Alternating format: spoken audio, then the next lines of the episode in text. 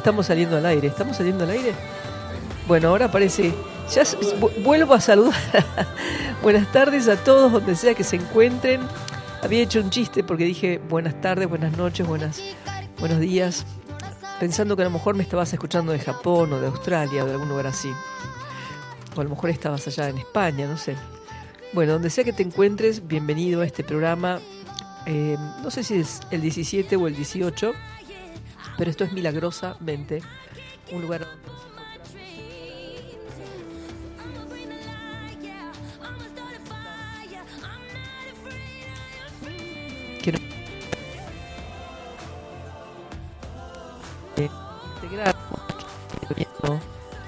Desde otros lugares. Bueno, parece que estamos teniendo una dificultad con la salida. No sabemos bien qué es. Pero bueno, a ver. No, no me escucho para nada. ¿No será mi, mi aurícula? Eh. Bueno, vamos a decirle al botoncito del mute que no se mutee, por favor, porque necesitamos hacer este programa, ¿ok? Así que ojito, ojazo. vamos a mandarles una lucecita a los botoncitos para que... Porque mira, viene pasando esto. La vez pasada nos olvidamos de grabar el programa, grabamos un pedacito nada más. Ahora el botoncito se quiere mutear. ¿Qué está pasando, chicos? ¿Quieren estar... ¿Quieren estar aquí y despertarse o me están boicoteando? Se están boicoteando para no despertarse. Yo creo que sí, que sí quieren despertarse. Y mm, estaba escuchando y, y pensando ¿no? que tenemos muchos del, despertar. Y mm, mientras pensaba en eso, me, me fijo en un mensaje que me manda mi hermana Adriana, que como ustedes saben está viviendo en Panamá, con la que mm, compartimos eh, esta idea de la no dualidad. Ella tiene un maestro que dijimos en su momento que lo íbamos a traer al programa y no lo log- logramos todavía. Pero justamente me mandó un, mensaje con, una, con un escrito de Andreas Müller, que es este... mm, eh, Este señor, él no, se, no le gusta que lo llamen maestro porque él simplemente dice que él realmente tiene la conciencia de que está aquí pero que no es de aquí. Y no lo dice desde el cuerpo, sino desde reconocer que mm, estar aquí es una apariencia, mm, que esa apariencia la da el poder de la mente que hemos utilizado para colapsarnos en la forma y creernos que somos solamente la forma. Pero bueno, antes de entrar en ese tema, les quiero dar la bienvenida, decirles que acá hace frío, que tuvimos una semana espectacular, muy linda, calurosa, parecía un veranito. Y ahora volvimos al frío, que yo estoy un poquito resfriada, así que me van a disculpar si cada tanto me suena una nariz, toso un poquito, vamos a tratar de evitarlo, pero puede pasar. y les quiero recordar que si ustedes quieren integrarse al programa, lo pueden hacer a través del WhatsApp, enviando mensajes al más 54 9 3 5 4 8 6 3 1 3 2 2. Te lo voy a volver a repetir. Más 54 9 3 5 4 8 63 1322. Ese sería nuestro modo de comunicarnos. Y yo te voy a pedir que me escribas texto, eh, no tanto que me envíes mensajito, por, por, ahí no lo puedo escuchar. Eh, y les pido disculpas a los que me mandan mensajes, a lo mejor al final del programa ya no lo leo porque estoy concentrada en lo que estoy diciendo y se me pierden. Pero bueno, gracias a todos por la participación que han tenido hasta ahora y por supuesto bienvenidos todas las personas que se estén acoplando este programa por primera vez a donde dijimos que venimos a explorar ideas que nos saquen del estado de conciencia en el que estamos, completamente dormido, para recordar que somos uno, que somos la unidad y que no estamos separados de la unidad. Así que bueno, estábamos hablando antes con Ariel, le contaba un poquito del... que estaba resfriada. ¿Y qué me preguntaste vos, Ariel? Sí, sí. Eh, ¿Qué tal? Buenas tardes, buenas noches a la audiencia. Eh, te pregunté si existía el contagio Ah, perdón, y no presenté a Ariel. Ariel es mi coequiper que todos los jueves está aquí ayudándome con la música, con la grabación del programa y bueno, que todo salga muy bien. Eh, si existe el contagio, lo que creo que existe es un estado de la mente que hace que uno baje sus defensas corporales y que permite la entrada de algo que siempre estuvo, pero que hasta el momento no te había afligido porque tus defensas estaban altas. Fíjate qué interesante de qué manera hablamos cuando hablamos del cuerpo. Hablamos del cuerpo como una barrera con defensas, como, como un lugar en donde habitamos que se tiene que defender de cosas que pueden atacarlos. En realidad nada puede atacarnos excepto nuestra propia manera de pensar. Y yo pensaba, ¿qué, ¿qué, me pasó? Porque la verdad es que yo vengo bien para arriba, sintiéndome con alegría, no sé, sintiendo presente. Cuando de repente, eh, hoy a la media tarde me vino a la mente, ah, esto tiene que ver con una experiencia que está viviendo un lado de mi familia que a mí me, emocionó y también me conmocionó eh, y me dio tristeza. Eh, me recuerdo que eso creo que fue el sábado, hasta me puse a llorar, me vino así como, wow, un llanto enorme. Y bueno, creo que uno después, eh, cuando tiene esas emociones, trata de liberarlas, pero muchas veces en el cuerpo queda un registro de esa emoción y entonces uno parecería estar indefenso ante lo que sería la enfermedad. Pero la enfermedad no es nada más que un producto de una manera de pensar, porque uno piensa muchas cosas durante el día. Uy, bueno, ahora tengo que ir a Córdoba, llevar al perrito a la clínica. Bueno, entonces voy a está todo el mundo apestado, entonces me voy a poner gel en las manos cuando vaya al supermercado, voy a poner gel en las manos cuando no sé, toque el dinero, me voy a poner... uno hace una serie de, cosas que en realidad dan testimonio de la falta de confianza que uno tiene en la integridad de su ser.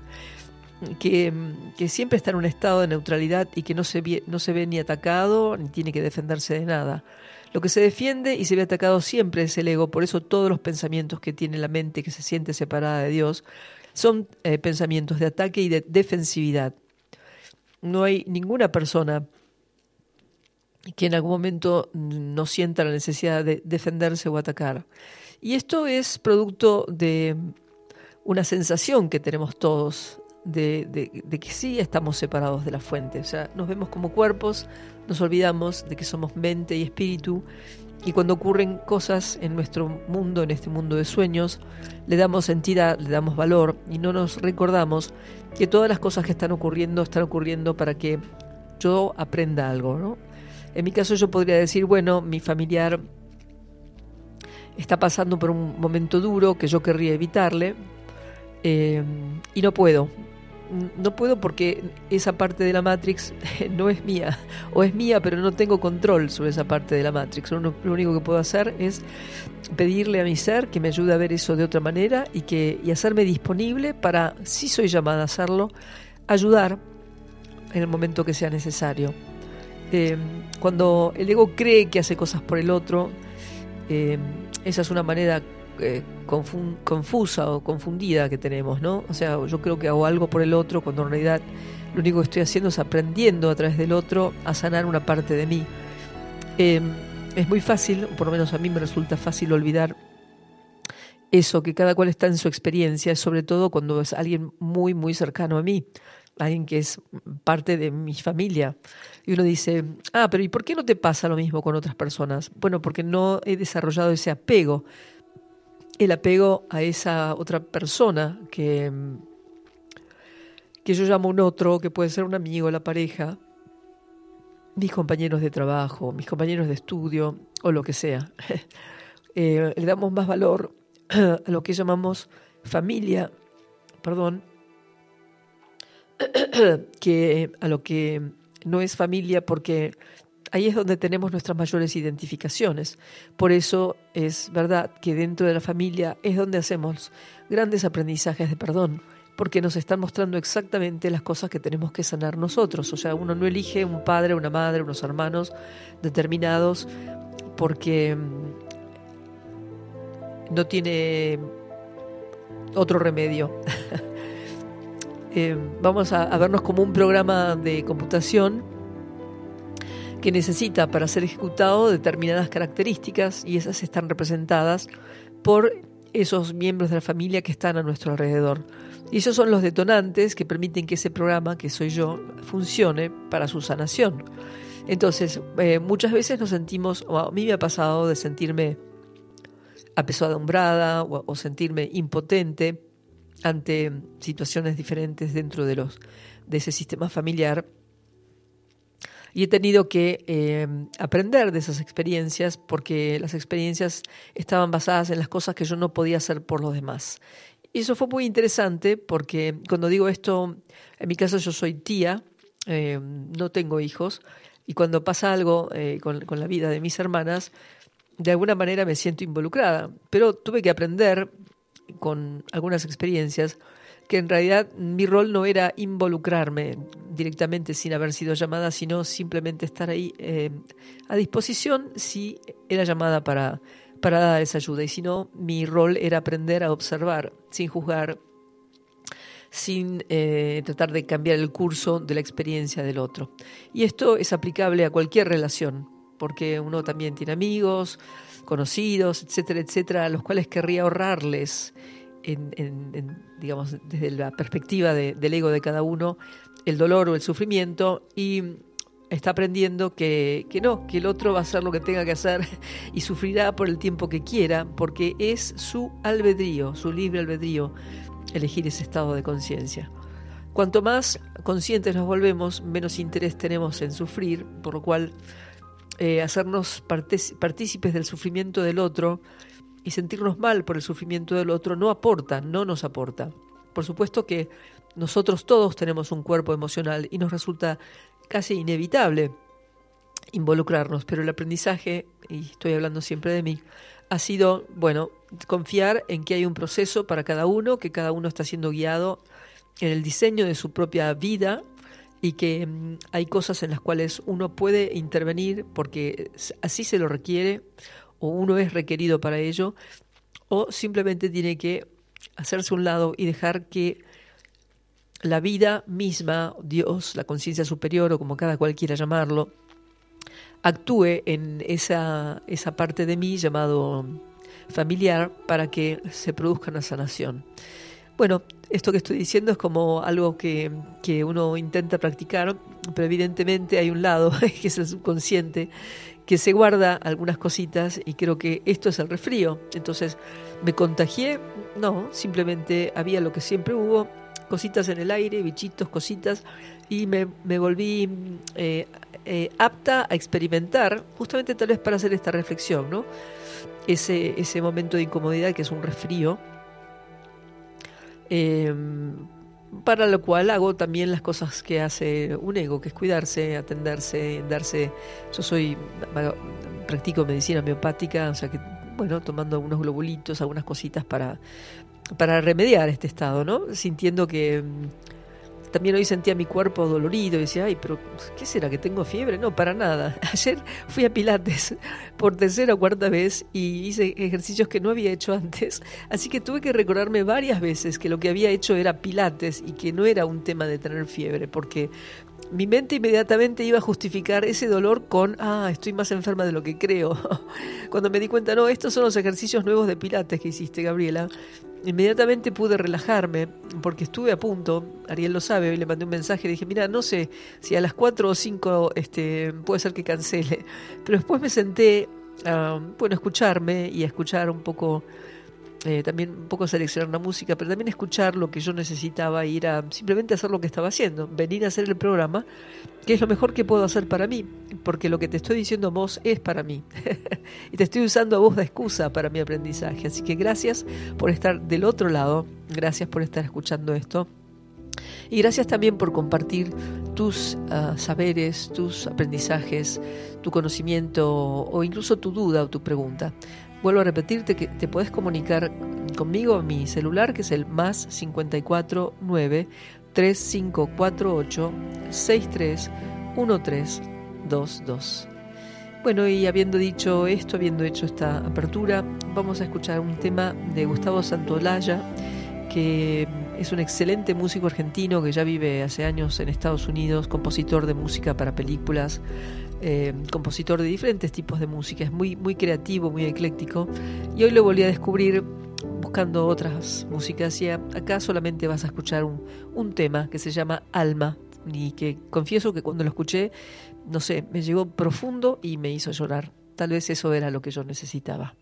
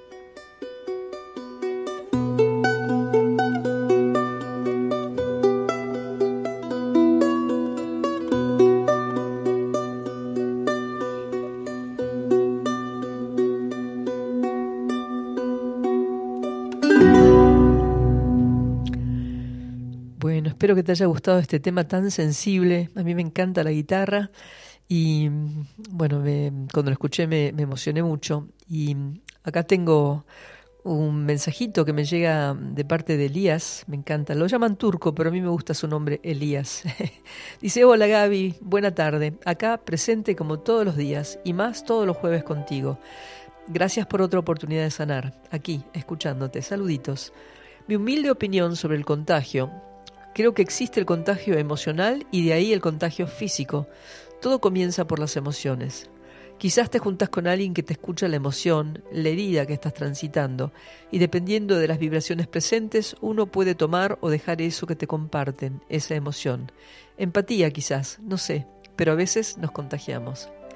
Claro, gracias, qué lindo, qué linda reflexión. Y no sé si tengo otros mensajes porque si no voy a hacer un comentario. Claro, eh, también es verdad que todo pasa por el cuerpo emocional, que si yo hago empatía con vos, que me estás contando algo que para vos es trágico, doloroso o que te tiene muy enojado, yo probablemente quiera ayudarte, te escucho, hago una escucha empática y te quiero ayudar. Y mm, al no poder ayudarte tal vez me frustre y eso haga que cambie las vibraciones. ¿no? Mis vibraciones estaban altas, mi sistema inmunológico estaba funcionando bien, operativo, pero de repente algo que vos me estás traduciendo a través de tus palabras, que es tu dolor, tu enojo, tu tristeza, me llega porque en realidad, miren, no hay nadie que está afuera más que nosotros mismos. O sea, todo es una proyección. Entonces, cuando hago empatía con el otro, estoy haciendo empatía con una parte de mí que a lo mejor no es exactamente igual, pero que contiene las mismas emociones.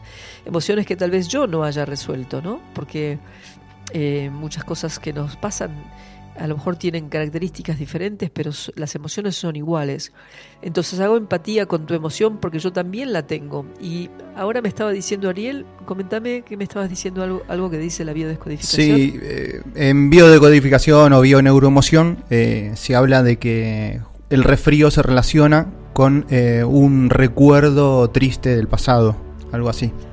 Tristezas del pasado. Entonces quiere decir que yo me asocio a tus tristezas y bajo mi propia vibración. A lo mejor no lo tengo consciente, pero algo de lo que vos me decís me lleva ese, esa memoria subconsciente que no sale al consciente y ¡pup! ahí yo hago sintonía con tu malestar y tu enfermedad y ahí yo me contagio. Así que sí, buenísimo lo que nos contribuyó acá eh, Elías, que me encanta, me encanta saber que está ahí presente. Elías, perdón. Eh, así que bueno, eh, siguiendo con el tema de la sanación. Nosotros hemos, estamos todos aquí intentando sanar el pasado. O sea, si viviéramos completamente el presente, si nuestra mente estuviera solamente en el aquí y el ahora, y todo el pasado realmente estuviera borrado porque lo hemos perdonado, lo hemos aceptado, lo hemos comprendido, no sentiríamos dolor y no estaríamos luchando por sentirnos bien, ¿no? Parece que el ego está siempre luchando para ser feliz.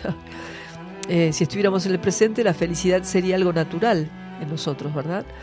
Esos estados de felicidad los vamos logrando en la medida en que tenemos alguna práctica. Ahora lo escuchaba a Mungi y Mungi decía que, somos vagos. Esto también lo dijo Trigueriño en muchísimas conferencias que escuché allá en Figueira, que somos, eh, que vivimos un poco de la inercia, somos personas que funcionamos a través de la inercia, o sea que no hacemos lo que tenemos que hacer porque lo dejamos para más tarde y seguimos procrastinando. Y Mungi hablaba de la meditación, ¿no? Decía, bueno, él no habla de la meditación como una cosa obligatoria, sino el darse cuenta que al ir hacia el silencio, yo puedo ir desarmando algunas formas de pensamiento asociadas con las emociones, eh, teniendo más espacios de quietud, más espacios de paz, más espacios de silencio y que eventualmente cuando las ideas aparecen en nuestra mente simplemente dejamos que las ideas se retiren de nuestra mente sin darles ninguna oportunidad de eh, engancharnos en ningún debate, un debate que sea mental sobre cómo deberían ser las cosas. Así que sí, eh, tenemos recursos para ir despertándonos. Por otra parte, eh, el despertar es otra cosa, ¿no es cierto? El despertar es como un proceso por el que estamos pasando una gran parte de la humanidad, no sé si una gran parte, pero muchísima gente en este, en este planeta, porque hemos decidido que queremos cambiar nuestro punto de vista, queremos posicionarnos en otro lugar en donde no nos juegue en contra esa parte de la mente que llamamos ego. o simplemente queremos ser observadores de la existencia o observadores de la, de la vida misma, sin eh, vivir la vida desde el lugar de donde vive el ego, que es siempre con el ataque y la defensa. Ataque y defensa porque, dice el curso de milagros, el ataque y la defensa comienza en el momento en el que me creo separado de la fuente, creo que me puedo haber separado de la unidad y me siento culpable porque creo que he hecho algo malo y empiezo a defenderme de esa idea y entonces luego empiezo a atacar a cualquiera que yo creo que puede atacarme por esa idea. Y es una es un loop, ¿no? en el que estamos, es un círculo cerrado que del cual parece que no podríamos salir. Por supuesto que vamos saliendo de a poco y eso es lo bueno, porque poquito a poco, especialmente en esta etapa tan espectacular que estamos viviendo en donde seres completamente iluminados están hablando eh, a través de internet, a través de conferencias, etcétera, y nos están recordando que realmente esto es un sueño, pero esto es una elección. Darme cuenta de eso es realmente ahí estaría la parte de nuestra inercia, ¿no? La inercia es sí, sí, yo tengo la idea de que es así, pero mejor me quedo donde estoy porque es lo conocido.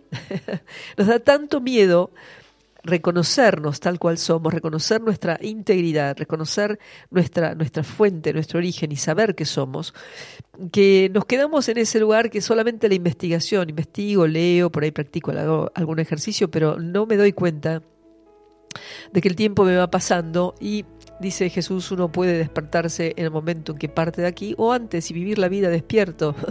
y esa sería la propuesta, ¿no es cierto?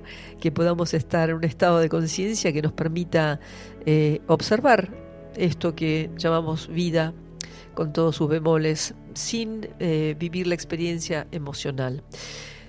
He dicho en otras ocasiones que según Chris Griscom, que es una sanadora norteamericana, que tiene un instituto llamado, uh, ¿cómo se llama ese instituto? Light, Light Institute. Light, sí, es sí, Light Institute, Instituto de la Luz en Galisteo, New Mexico. Ella vino a Argentina, dio algunas conferencias, enseñó algunas cosas, yo tuve la oportunidad de conocerla. Y ella dice que el cuerpo emocional, seguramente lo dicen otros maestros, se forma en el momento en que tomamos forma. O sea, cuando, cuando decidimos experimentar la materia, ahí comienza a formarse ese cuerpo que si uno lee algunos ah, escritos eh, que hablan de las fuerzas débicas, dirían que el cuerpo físico con esta densidad no se formó en principio, sino que en principio se, se formó un, un diseño primigenio, un cuerpo etérico, y desde ese cuerpo etérico fuimos, nos fuimos densificando en la medida en que fuimos practicando esto de vivir en una en un aspecto de la creación más denso, ¿no? Si antes éramos simplemente un cuerpo etérico, ahora somos un cuerpo denso, que también tiene su cuerpo etérico, pero lo que reconocemos en este momento es este cuerpo denso. Y esto es donde nos confundimos, porque si pudiéramos eh, abstraernos del cuerpo y observar, observaríamos que el cuerpo no es nada más que eso, una forma que nosotros elegimos em, convertir en, como ¿cómo podría decir esto? Soy espíritu, soy mente y la materia es simplemente una posibilidad la idea de sentirnos separados de la fuente hace que le demos al cuerpo la entidad que le damos. Por eso el cuerpo enferma, porque nosotros creemos que somos el cuerpo. ¿no? Entonces hemos formado un cuerpo emocional, tenemos un cuerpo mental y tenemos un cuerpo físico. Y este cuerpo físico hace exactamente lo que está en mi cuerpo mental, que luego se refleja en el cuerpo emocional. Bueno, ustedes dirán, ¿y qué vamos a hacer con todo esto? Lo único que podemos hacer es perdonar en nuestra mente la idea de que somos cuerpo. Hay un ejercicio que se repite muchas veces en el curso de milagros que dice, yo no soy un cuerpo, aún soy tal cual fui creado. Yo no soy un cuerpo, aún soy tal cual fui creado. Soy íntegro, completo, santo. Y no se está refiriendo al cuerpo físico. No te está diciendo que los átomos, las moléculas y los electrones del cuerpo físico son lo que vos sos. Nos está diciendo que vos sos más que el cuerpo, que el cuerpo es simplemente el vehículo que elegiste porque estás experimentando y explorando esto y porque hay una parte de la mente que todavía cree que necesita esto. En verdad, muchos de los que estamos aquí, cuando comenzamos en estas búsquedas metafísicas, nos preguntábamos ¿Y cuántos, cuántas encarnaciones estuve en este planeta? Y bueno, siempre había alguien que se agarraba de decirte, bueno, 350 mil, 60 mil, 5 mil, 2 mil. En realidad no importa. Eh, yo podría traducirlo de otra manera. Vas a estar acá tantas veces como vos quieras, porque este es tu juego. Y tu juego puede ser quedarte con la ilusión, el sueño de la materia, o recordarte que vos sos absolutamente todo, que tu cuerpo no te limita, que vos sos una extensión perfecta de la mente del Padre y que gracias a eso estás pudiendo eh, experimentar esto que es la materia, pero vos no sos la materia. La materia es la fuente también, todo es la fuente, todo es la fuente, pero cuando vos te consideras cuerpo, ¿viste lo que me pasó a mí? Me resfrié. porque, porque tomé las escenas que estaban en mi mente con respecto a esa situación familiar como escenas eh, que me daban tristeza, ¿no? Y como decía antes Ariel, tristezas acumuladas, tristezas viejas. A mí me pasa, soy muy sensible, que muchas veces eh, la música me produce dos efectos. Yo trato de escuchar música que no sea, eh, ¿cómo podría decir esto? Llorona o tanguera, ¿no? Me gusta la música que tenga algún sentido. Y si es música solamente, como hoy escuchando a Santa Olaya con este tema que escuchamos, que es Alma, me conmoví muchísimo porque la música a mí me habla desde otro, no sé, yo la, vivo desde otro sentir. Y ahí lloré. Cuando lloraba decía, ¿por qué lloro? ¿Me emociona lo que escucho? ¿O esto me está permitiendo poder eh, liberar esta energía acumulada que puede ser la tristeza que yo hasta hace unos días desconocía que tenía?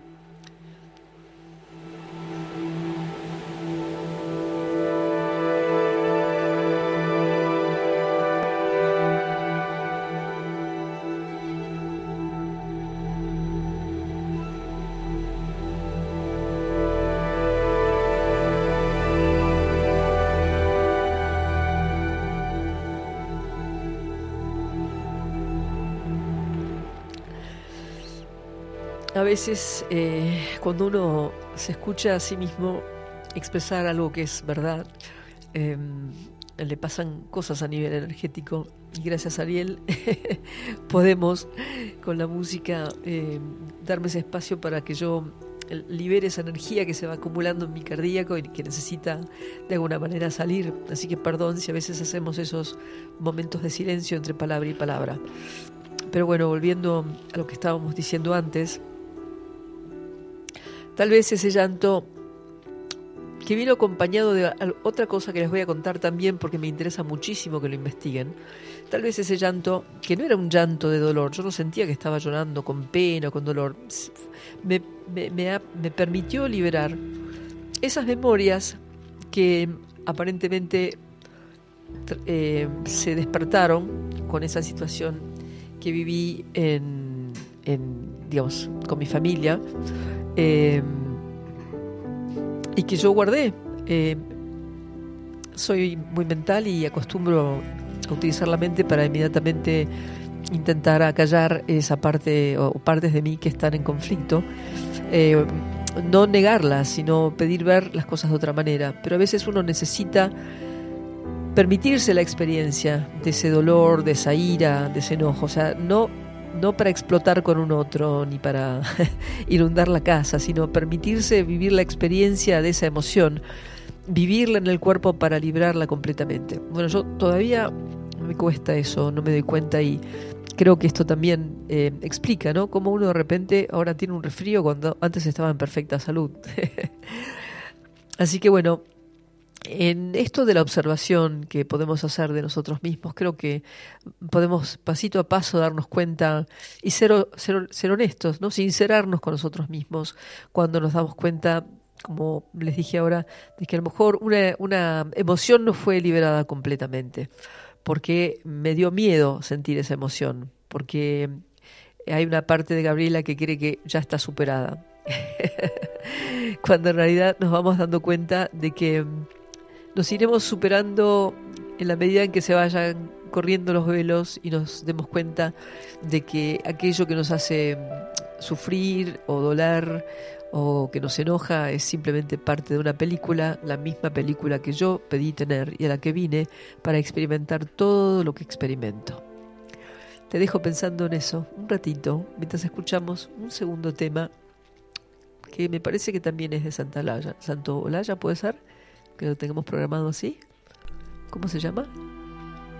Ahí lo estoy buscando. Sí, eh, Cordón de Plata se llama. Vamos a escuchar ese tema también que es Sin Palabras.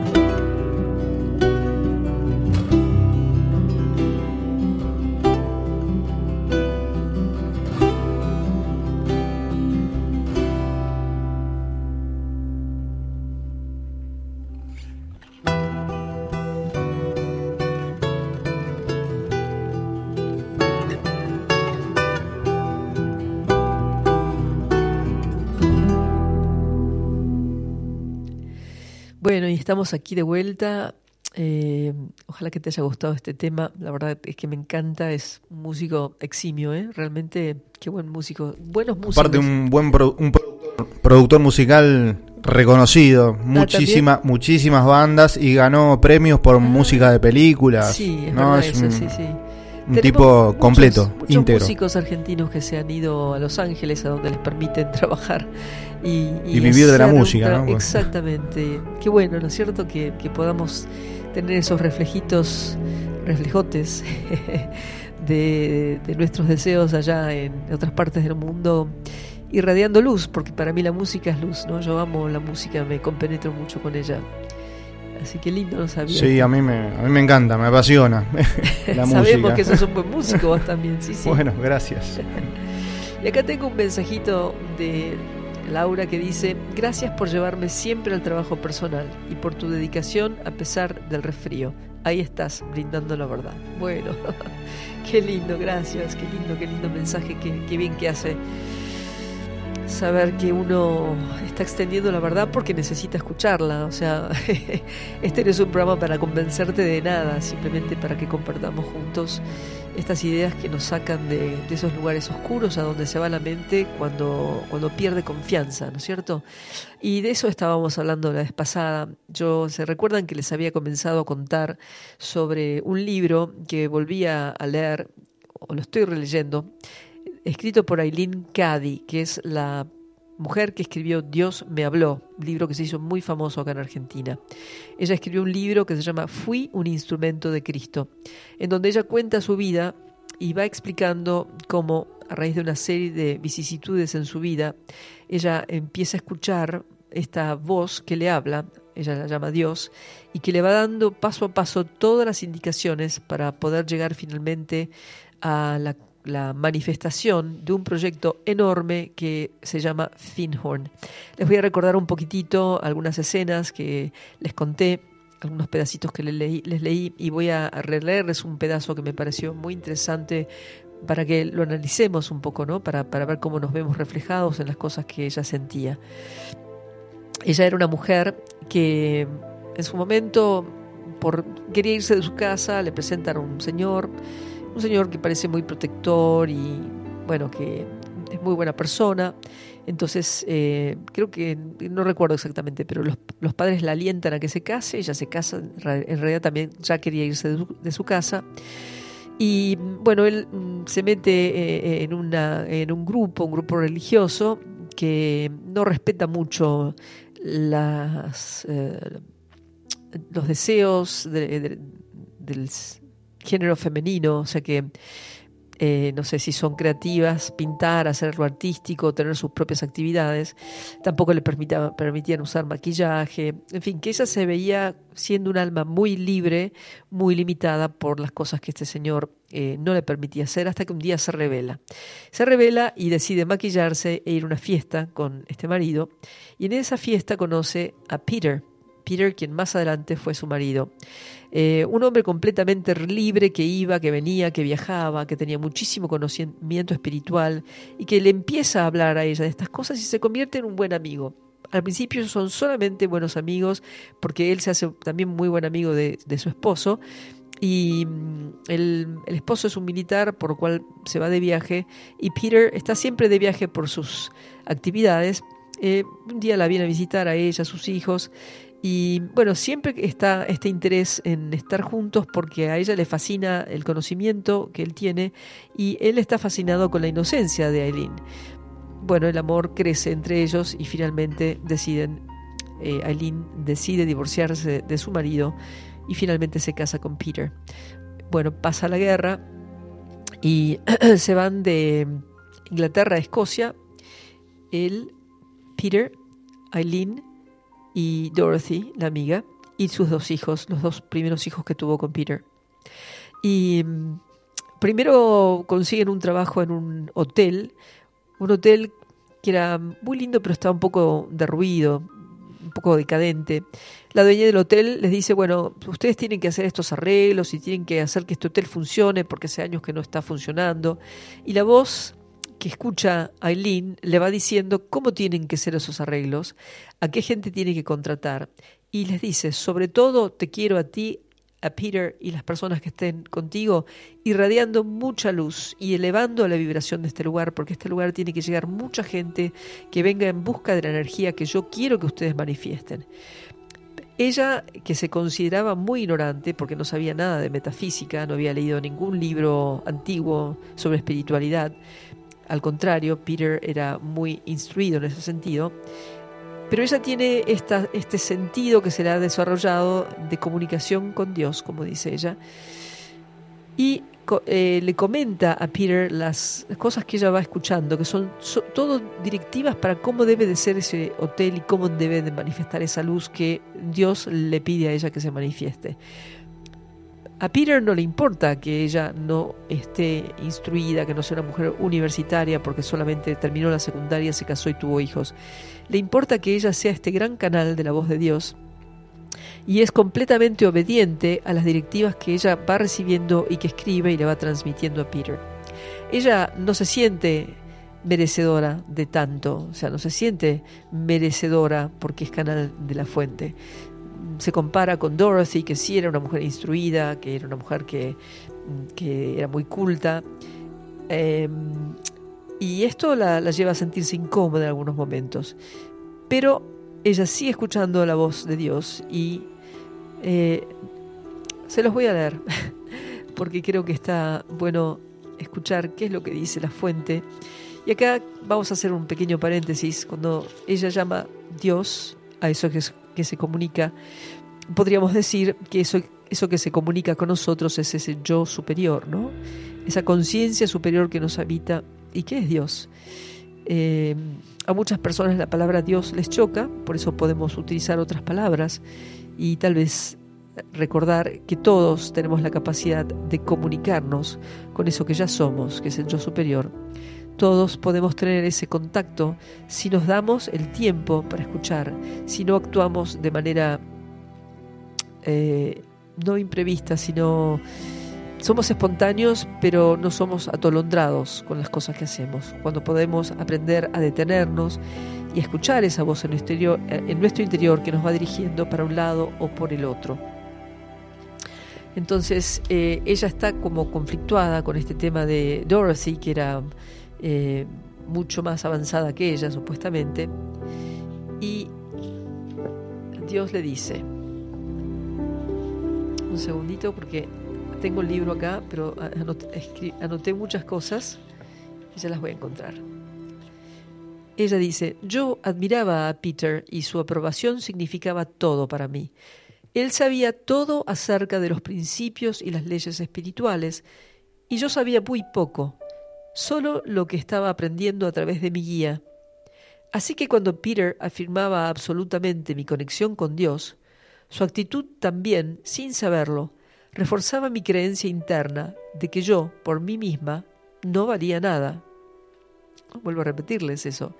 Cuando Peter afirmaba con certeza la conexión que Aileen tenía con Dios, en vez de eso tomarlo como algo positivo, como algo que le daba alegría, ella lo sentía como eh, tenía un sentimiento de minusvalía, como que ella era importante solamente si ella canalizaba un mensaje.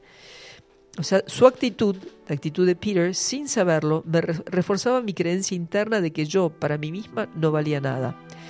En lugar de ser yo y expresar mis propios sentimientos y puntos de vista, hacía lo más que podía por ser la clase de persona que creía que Peter deseaba que fuera.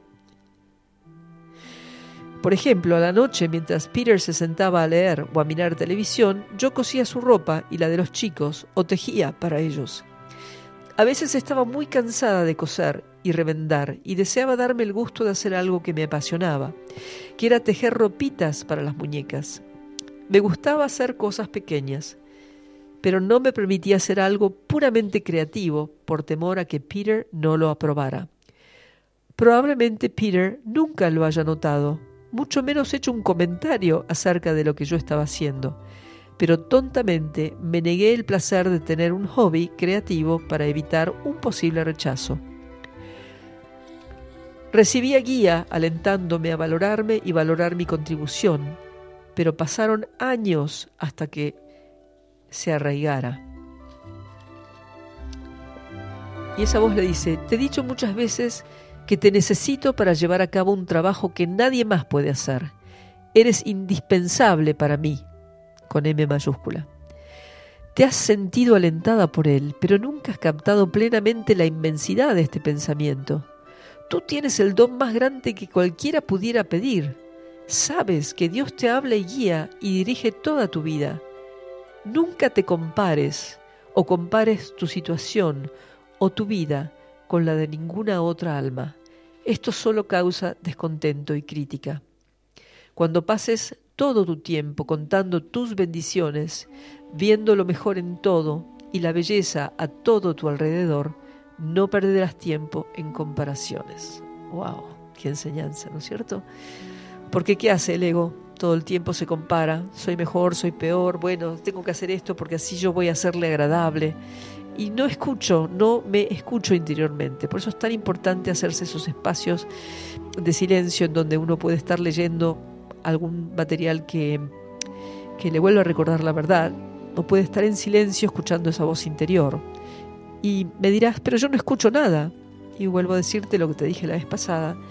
No hace falta que escuches, simplemente sentí, porque la experiencia de la fuente en tu interior es tuya y todos podemos tenerla.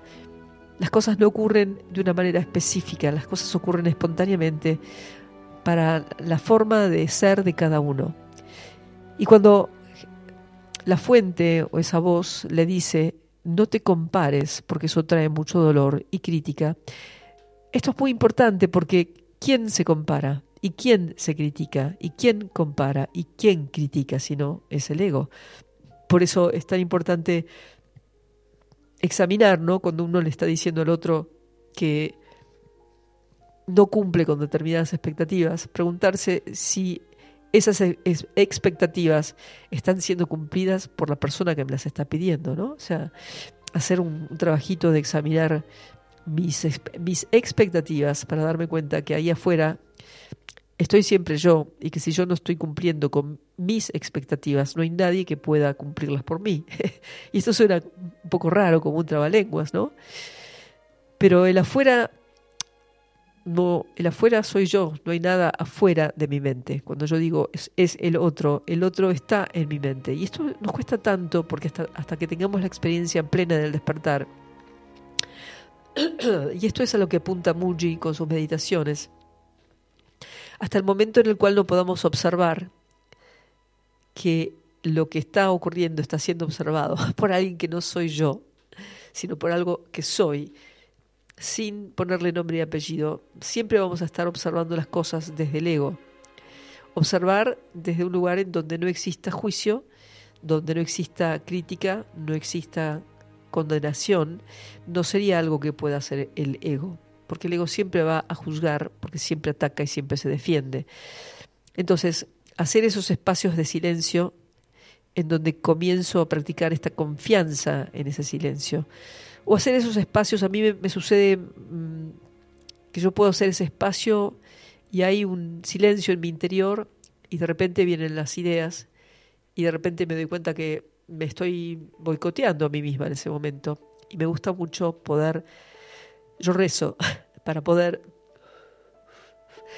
sobreponerme a, ese momento en donde viene la interferencia de mi mente, ¿no? donde permito que la mente, la mente que se siente separada de la fuente, intervenga con su forma de pensar, su forma de decir, su, su forma de sentir. Entonces, esos espacios que nos vamos dando nos permiten ir trabajando esa confianza en que lo superior que ya está en mí, me habita y me puede dar todas esas indicaciones necesarias para el desarrollo de una vida que sea igual a la que yo siento que ya está en mi interior. Una vida sin conflictos, una vida en paz, una vida entregada a eso que me dirige, que es el yo superior, o el alma, o el espíritu, o Dios, o como vos lo quieras llamar, son solamente palabras. Lo superior en mí lo, superior, lo que no, no ha podido caer en la esfera de la materia para creer que es materia, esa parte que está todo el tiempo pulsando para mi despertar, está ahí para dirigir todos los pasos que desde la materia yo debo de dar para poder salir de este sueño y recordar que estoy unida a la fuente, que nunca me separé, que lo que soy es amor y que lo que me ama ama a todos.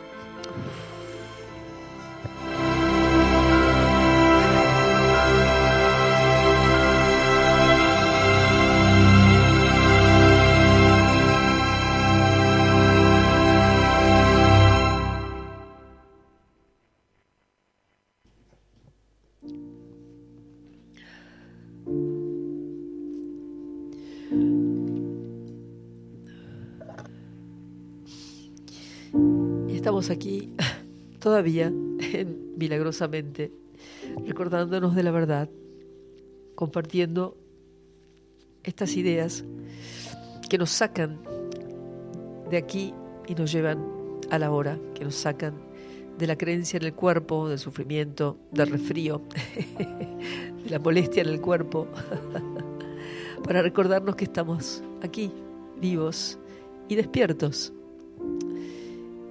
y te voy a leer un poquito más de lo que volví a repasar hoy en la lectura que estaba haciendo de este libro de Aline Cady que se llama Fui un instrumento de Cristo.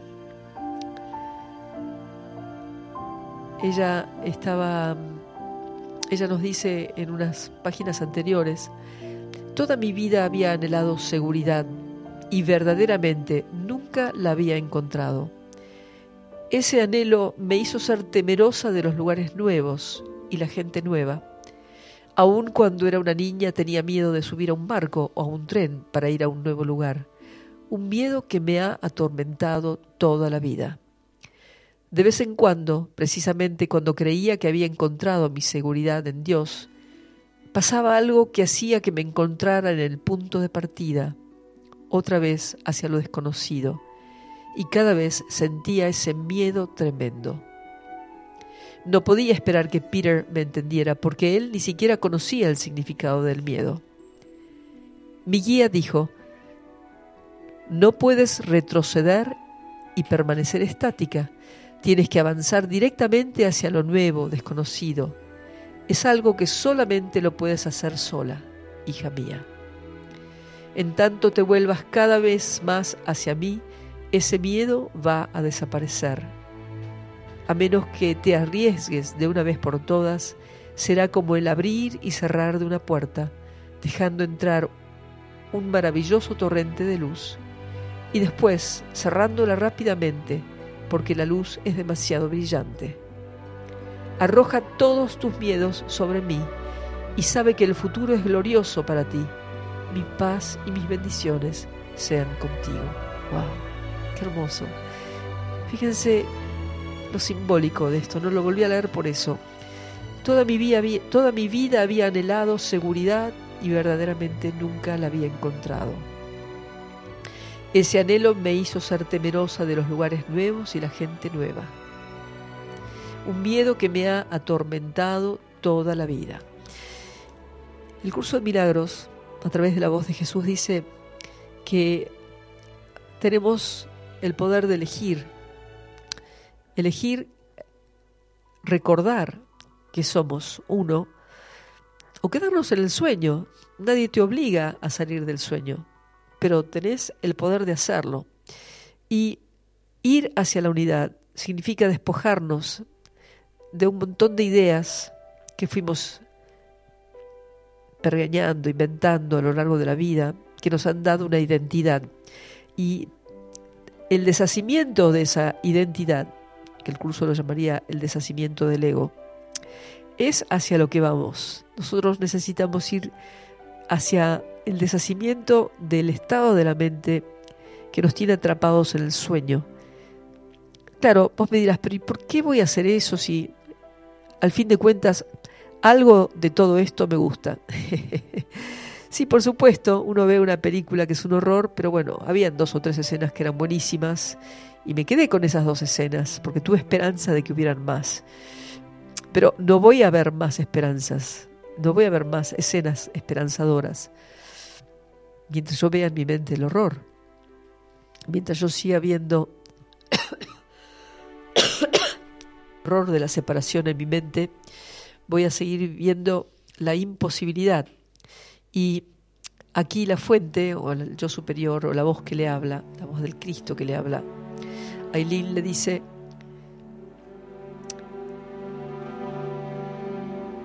Hija mía, en tanto te vuelvas cada vez más hacia mí, ese miedo va a desaparecer. El miedo, el miedo es volverme una con la fuente porque el ego teme desaparecer. El ego es una construcción que ha hecho el ego, parte de la mente que cree que es cuerpo, que es como una especie de hijo bobo que, que acarreamos de una vida a la otra. El cuerpo emocional sostiene al ego. Por eso cuando las personas se iluminan, las emociones parecerían tener otra cualidad. Tal vez más que emociones son sentimientos, son simplemente eh, reacciones ante, ante cosas necesarias, pero que no involucran la emoción del dolor o el sufrimiento. Simplemente estar en la presencia, viviendo cada momento, actuando en cada momento, sin darle ningún valor o significado, que es lo que hace el ego. Por lo cual, eh, eh, la, propuesta es ir cada vez más hacia, hacia esa parte de mí, que es la fuente, que es el yo superior, que es la mente superior, como vos lo quieras llamar, para ir encontrándote con la fortaleza que vive en tu interior, que te hará libre, esa fortaleza es la fortaleza de la vida misma que está en tu interior, que te libera cuando confías en que ir hacia la unidad no significa morir, sino vivir, vivir plenamente, como lo hizo Jesús cuando nos habló de la vida eterna. Te voy a dejar ahora un poquito con estos pensamientos, reflexionando, mientras vamos a escuchar otro temita que ahora te voy a decir. Vamos a escuchar a eh, un tema que está en inglés arriba es también musical. Hoy estoy más musical que con palabras, pero tenemos algunas canciones. Que es El Cristo en la mente, es de Michael Dana, que también es un músico que escribe para películas.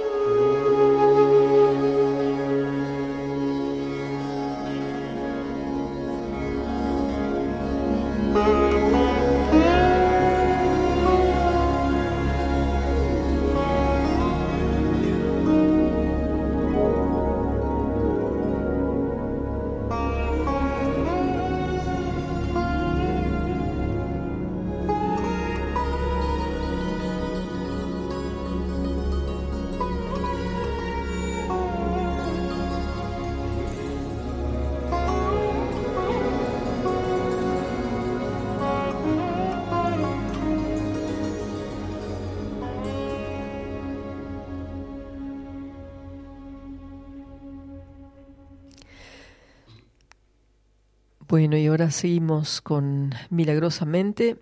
Eh, no sé si tengo algún mensajito. ¿Llegó algún mensajito? Ah, acá está, sí. Tenemos un mensaje de Marta. Hola Martita. Marta, eh, excelente programa, gracias. Bueno, gracias Marta por estar ahí escuchando. Qué lindo sentirme acompañada. Eh, la verdad es que es, un placer saber que esas extensiones de nuestra mente nos permiten eh,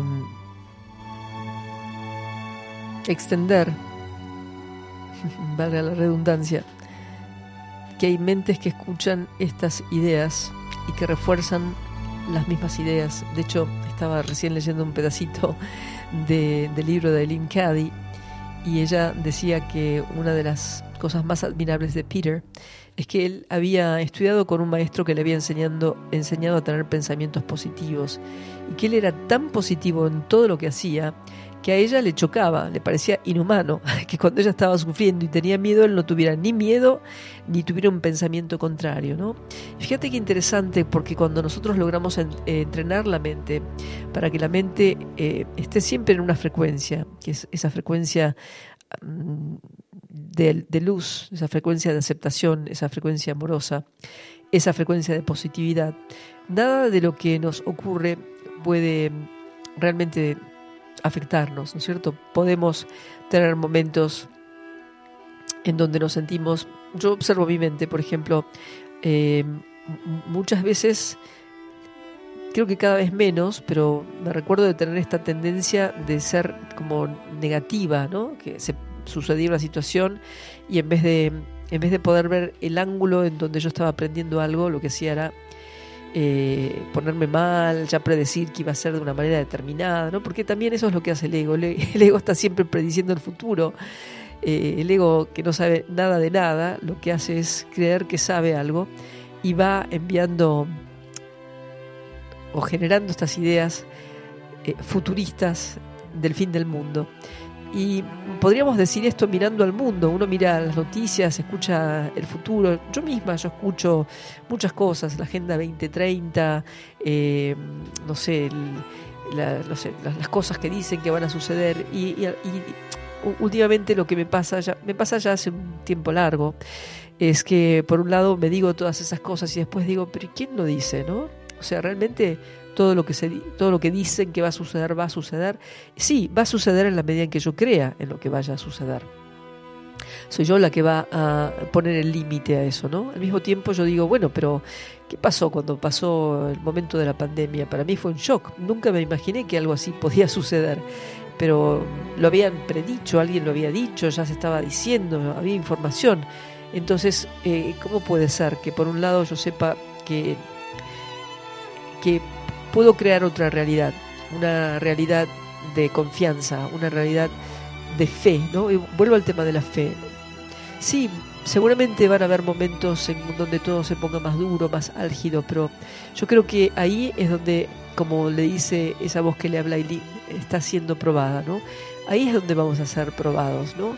En esa fe en lo superior que nos guía, eh, y en ese soltar las riendas del control que tiene el ego de todas las cosas, porque nosotros estamos todo el tiempo creyendo que podemos controlar algo y no hay nada que controlar. Yo no pude controlar este resfrío, aunque hubiese querido hacerlo. Acá está, lo estoy viviendo, es una experiencia, es una experiencia como tantas otras veces, solamente que puedo mirarlo ahora con cariño y decirle, bueno, pero no necesitas estar conmigo más tiempo, no sos necesario, porque no tengo que justificarte, usarte como una justificación para mi tristeza. En todo caso, si está, quiero que esa tristeza se sane, ¿no? Y es ahí donde yo le pido ayuda al ser. Yo le pediría al ser, Padre, ayúdame a ver esto de otra manera y a liberar eh, la energía emocional que está por detrás de este resfrío, ¿no? Te lo digo como una una formulita que a mí me funciona, a lo mejor a vos también, pero digamos, eso sería como poner en las manos del, del que sí sabe cuál es el plan, el plan. no tratar de controlar el plan. Ok, estoy vivenciando este resfrío y ahora lo pongo en las manos del que sí sabe para la sanación completa de esta experiencia que estoy teniendo, que es el cuerpo. Porque nadie necesita sufrir, ni siquiera con un resfrío no, no, no estoy sufriendo con esto, quiero decir, pero hay momentos en los que parecería que sí, ¿verdad? Porque ahí me siento más cansada, bueno, me tengo que sonar la nariz, tengo un poquito de tos. Pero nada grave, porque en la medida que mi mente va como cambiando la manera de percibir su propia historia, ¿no? La historia que yo misma me inventé, el cuerpo dice, ah, te entendí, ok, bueno, dale, sistema inmunológico, aumentemos tu poder. o sea que eh, en, en nuestras manos está el poder de cambiar, pero por supuesto ese cambio lo hago con el apoyo que viene de esa fuente que me habita y que puede ir dándome las señales o mostrarme el camino para más rápidamente salir de un estado de conciencia en donde aparentemente me veía, entre comillas, enferma a un estado completo de salud, porque para qué quedarme con esto, ¿no? Al mismo tiempo uno dice, bueno, vos que haces el curso de milagros deberías, ¿no? no enfermarte. Y eso sería como muy soberbio de mi parte, porque todos estamos haciendo un trabajito de sanación y ningún maestro iluminado te diría eso, ¿no es cierto? Eso se dice cuando uno no tiene mucha conciencia de que el trabajo es personal, de que cada uno tiene que hacer su trabajo personal y que por más que uno haga lo que haga, hasta que uno, a uno le caiga la ficha en su interior, y bueno, va a seguir haciendo lo que hacía, a lo mejor un poquito mejorado, ¿no? Recuerden que no se trata de cambiar una conducta, sino de cambiar un estado del, sentir, ¿no? un estado del pensar. Yo no puedo cambiar, porque cambia la conducta, cambia, no, no. ¿Cómo me siento yo conmigo misma? ¿Cómo estoy yo con vos cuando me encuentro? Cuando dejo ¿no? de hacer esto que es proyectar en vos la culpabilidad, creer que vos sos el culpable. Ah, bueno, yo me contagié porque fulano de tal estaba resfriado. Alguien es culpable, ¿verdad? Fíjate, porque inmediatamente tenemos una excusa. Y en este caso yo me hago totalmente responsable, me refiero porque algo me, algo me, me hizo sentir vulnerable. Y bajé, entre comillas, las defensas. Vuelvo a hablar de esa palabra que usamos tanto con el cuerpo. Bajó las defensas, subió las defensas. Hay que subirle las defensas. Son siempre defensas. ¿Contra qué?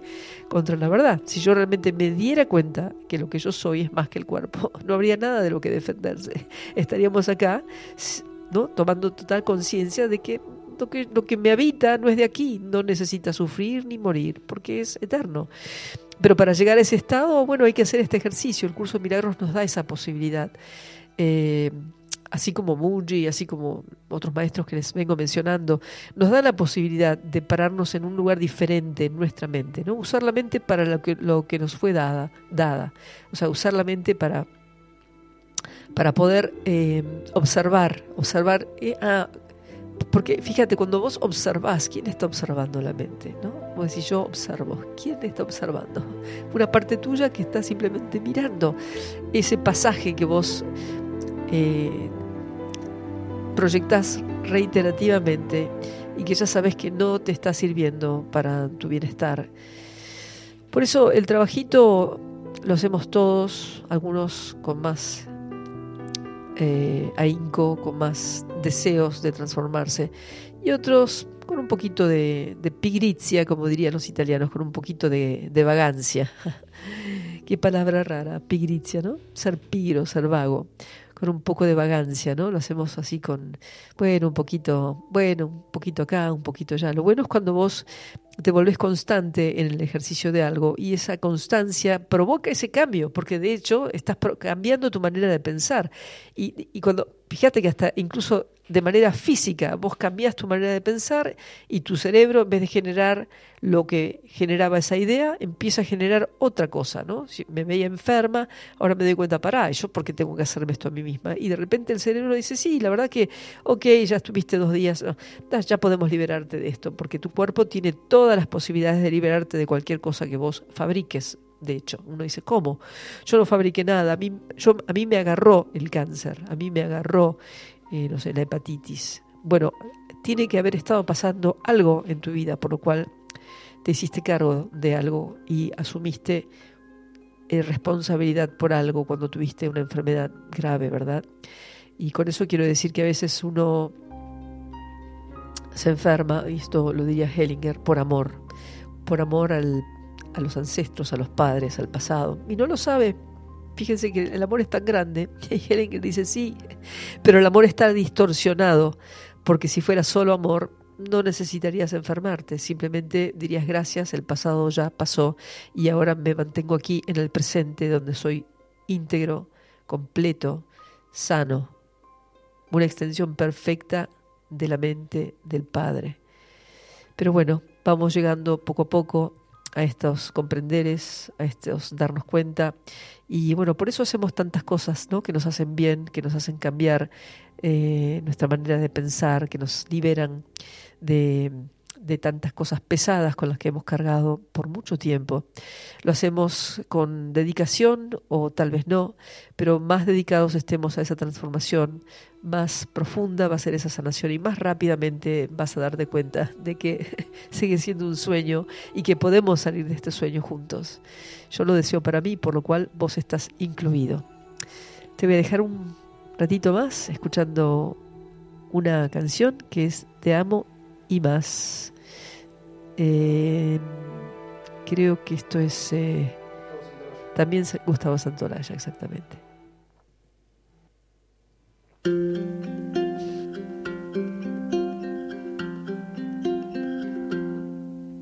Te amo y más de lo que puedes imaginar. Te amo además como nunca nadie jamás lo hará en esta canción. Va mi corazón. Amor más que amor es el nuestro y te lo vengo a dar. Y fíjate que es esa voz que está en tu interior que te dice que te ama más. Pensa en esa voz que es tu ser, tu santo ser, que te ama eternamente. No hay nada más y sueño llegar a tu alma tocar. Amor más que amor es el nuestro y te lo vengo a dar. Ruego a Dios tenerte a mi lado y entonces poderte abrazar. Si no estás aquí, algo falta. Yo por ti pelearé hasta el final.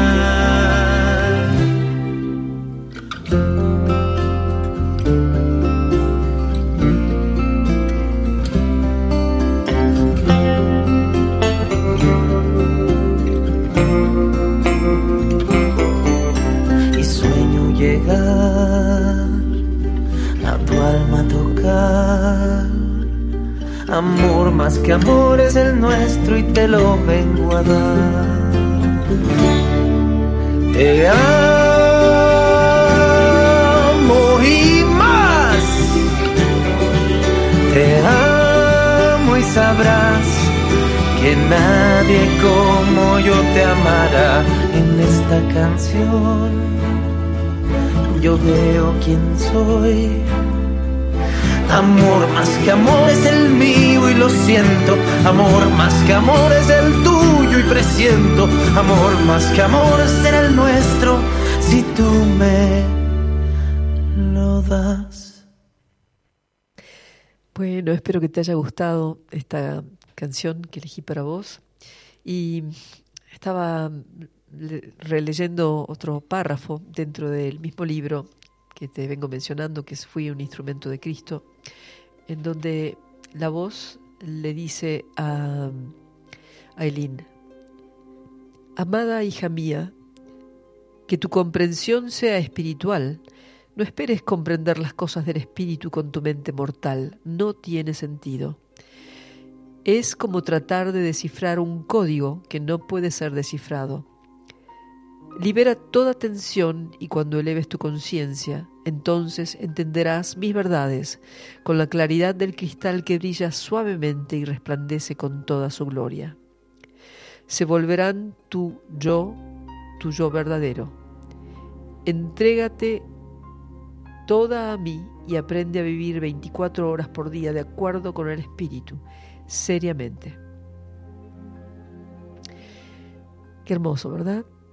Que nos dice que esta voz dice, mira, no, intentes comprender las cosas del espíritu, entregate a vivirlas, que tu aspiración a encontrarte con la fuente que ya te habita te permita soltar tus miedos, te permita relajarte y te permita escuchar esa voz que habla en tu corazón, que habla en tu ser.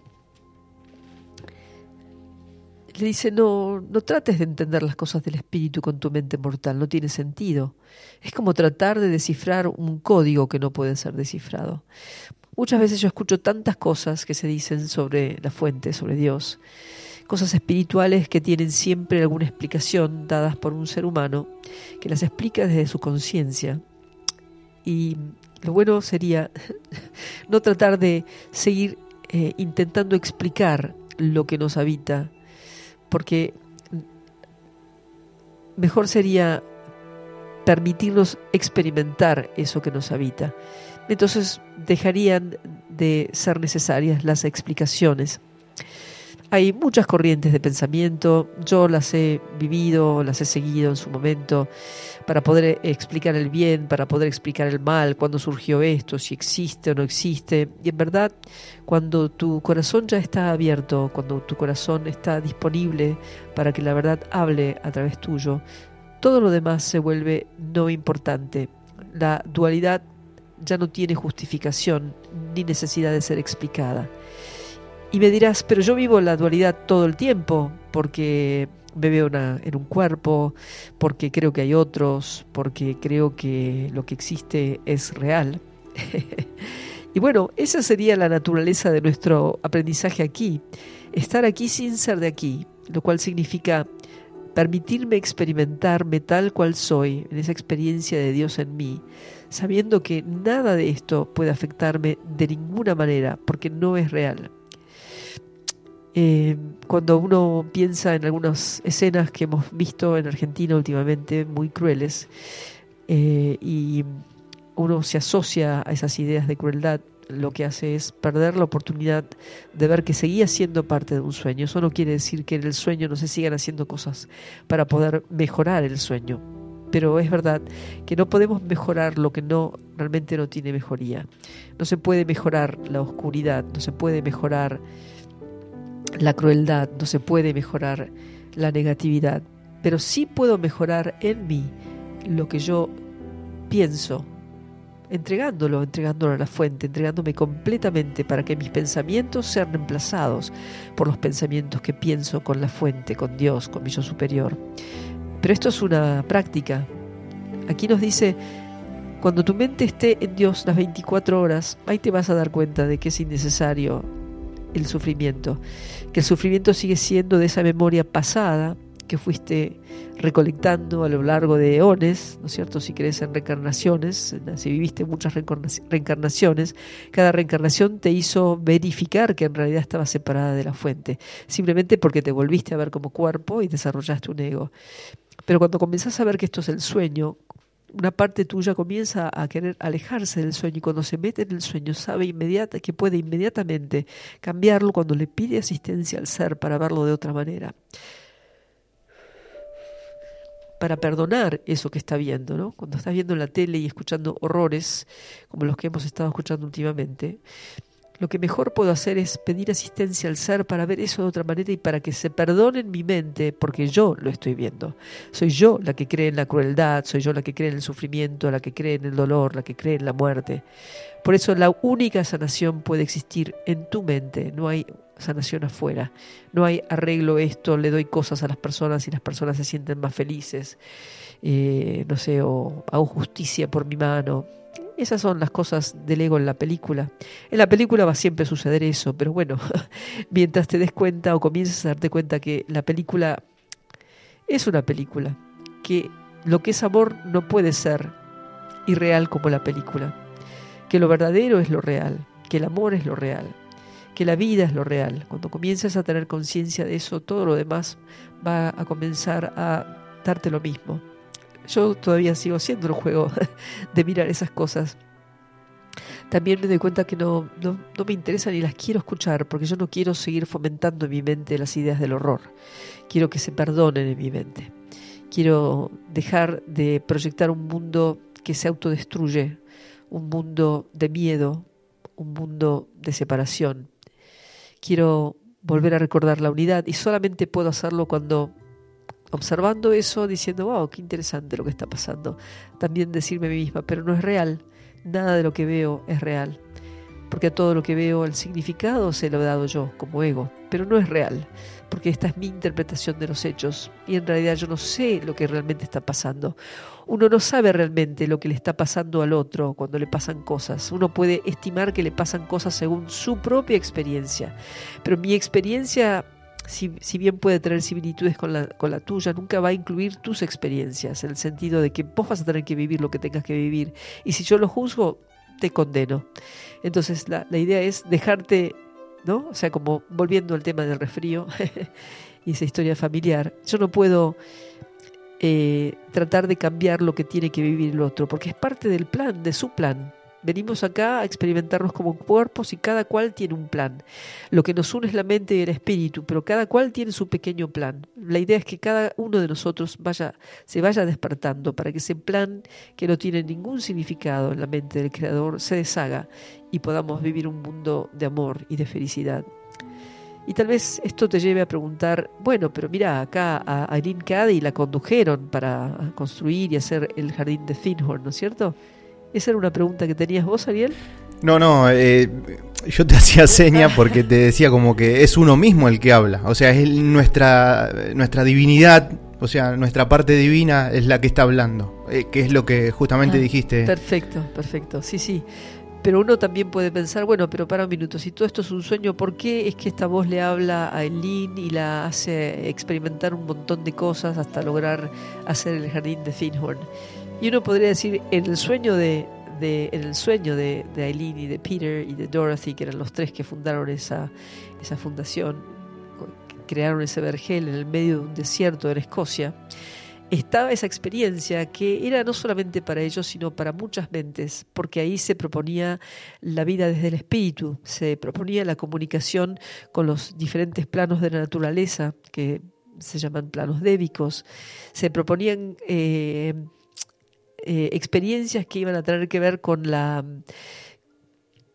educación, con el entrenamiento de estos tres seres a ser obedientes a esa voz, a la cual siguieron paso a paso, letra por letra, para poder lograr esa, ese vínculo, esa unión que era pacífica y luego eh, poder juntos y luego con la ayuda de otras personas desarrollar esa gran, esa gran, este, ese gran retiro que sigue existiendo en Escocia, que se llama Finhorn, en donde, como conté la vez pasada, los eh, brócolis pesaban, no sé, 10 kilos, eran plantas enormes, pero eso era para probarle al ser humano que cree que es víctima de la naturaleza, que nosotros somos parte de la naturaleza y que si nos unimos a ese plano podemos lograr grandes cosas, ¿no? Por eso también nosotros formamos un grupo, ¿no? Con vos, Ariel y otra gente de Quebrada de Luna, un grupito que se llama Milagrosamente, en el cual nos reunimos cada tanto para hablar de estos temas y también eh, nos habíamos propuesto ver películas, ¿no? Para poder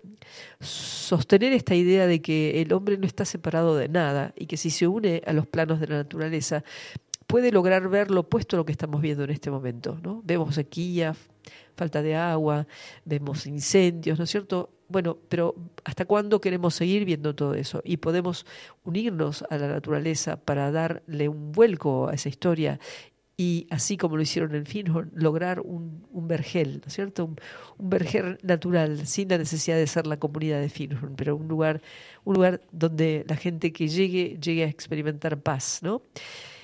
Está bien saber que en el plano del grupo, ese plano de, del alma grupal que se corresponde a, a, mis vecinos en Quebrada de Luna, acá en Capilla del Monte y, y Santa Isabel, en Charbonnier, las personas que han llegado y que habitan esa zona son personas eh, sumamente dedicadas a la vida interior, ¿no? que han venido porque fueron atraídos por la experiencia de este lugar que nosotros llamamos aquí ERX, que es eh, un plano de conciencia del que participamos todos, lo sepamos o no.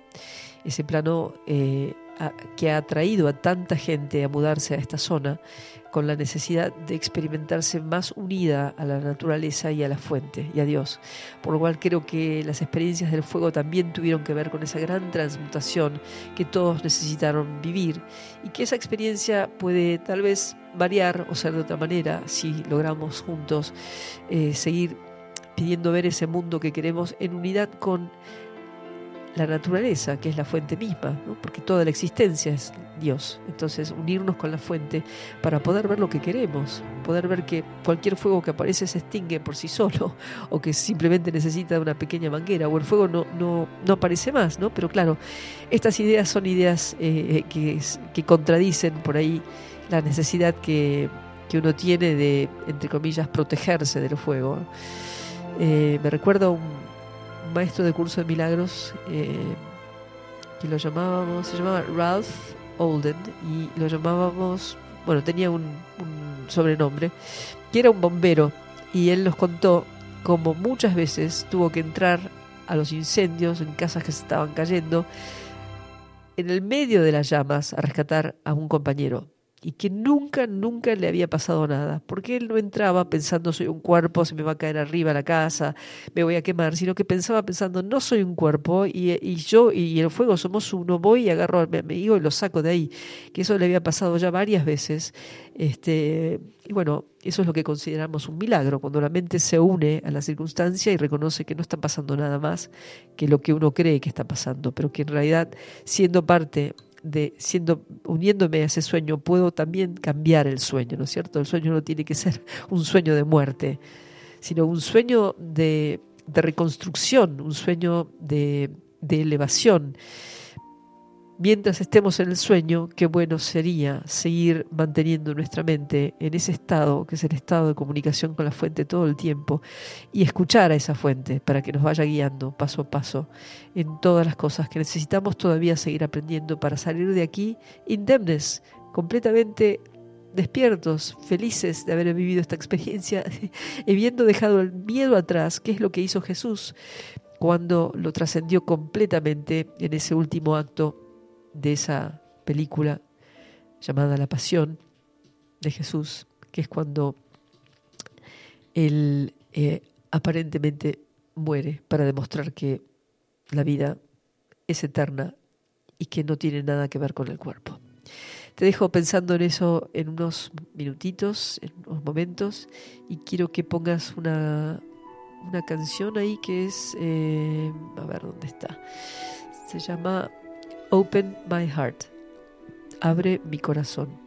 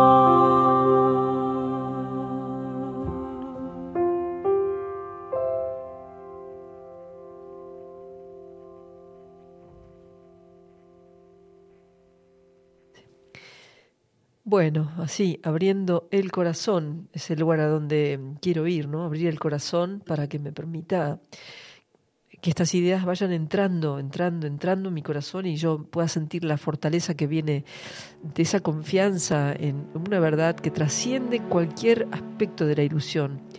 Y bueno, acá comparto el mensajito que mandó, mandaron Vero y Damián. Dice, querida Gaby, cariños desde, desde Sunchales. Vero y Damián. El plan es perfecto. Bueno, hermanitos, qué lindo, qué lindo tenerlos aquí de Radio Escuchas y qué lindo que compartan. Gracias, gracias por estar ahí en mi mente. Y bueno, también creo que había otro mensajito, ¿no? Sí, sí, sí, eh, sí realmente a mí también me emociona mucho todos estos mensajes. Muy lindas palabras. Acá nos escribe Cristina de San Juan, que dice, hermoso programa, Gabriela, me encantó. Qué bueno que en la radio se hablen estos temas y la música hermosa también. No lo imaginaba. Felicitaciones. Ay, qué lindo. Bueno, gracias. Muchísimas gracias. Qué, qué alegría saber que, que, más mentes se están uniendo a este programa, porque lo venimos haciendo de a poquito. Creo que esto es nuestro cuarto mes, me parece. ya no recuerdo, porque algunas, algunas veces falté. Pero bueno, me encanta entonces que, que estés ahí, eh, abierto, abierto de corazón y mente para, para seguir tomando del cáliz de la verdad y llevando esto a, la experiencia, ¿no? Sabiendo que podemos salirnos del sueño. Eh, aunque a veces esto nos resulte costoso y nos parezca imposible, porque al sueño le damos realidad todo el tiempo. De hecho, antes comentaba Ariel, me estabas comentando cómo te diste cuenta vos que todo estaba armado, pero vamos a verlo de... Bueno, teniendo contacto con, con gente que, que, trabaja para el Estado, ¿no? Este, y lo voy a resumir así nomás. O sea, las manifestaciones están organizadas por políticos y por manifestantes.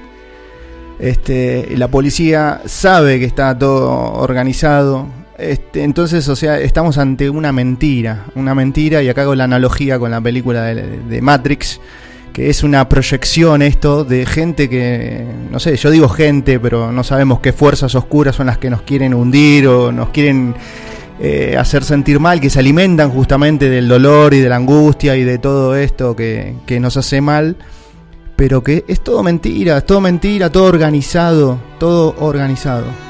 O sea, no, no, no, no creamos esto que es justamente, que me viene a la cabeza siempre que hablas de, de cuando uno mira la televisión, todo, es todo mentira, todo pero, mentira. Yo te agradezco esa contribución, pero yo te la voy a ampliar un poco más. Vos imaginate que somos uno y que de repente comenzamos a vivir la experiencia de la dualidad y nos empezamos a ver en cuerpos y empezamos a proyectarnos, somos siempre una única mente, único espíritu, empezamos a proyectarnos en la dualidad y hablamos de la oscuridad y hablamos de la luz como si supiéramos.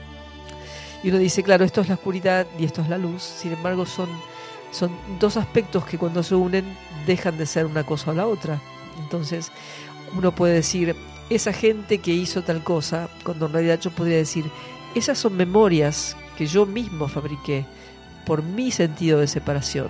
El momento que me separé de la fuente y creí que no era más la fuente, me vi como cuerpo, comencé a proyectar más historias de separación.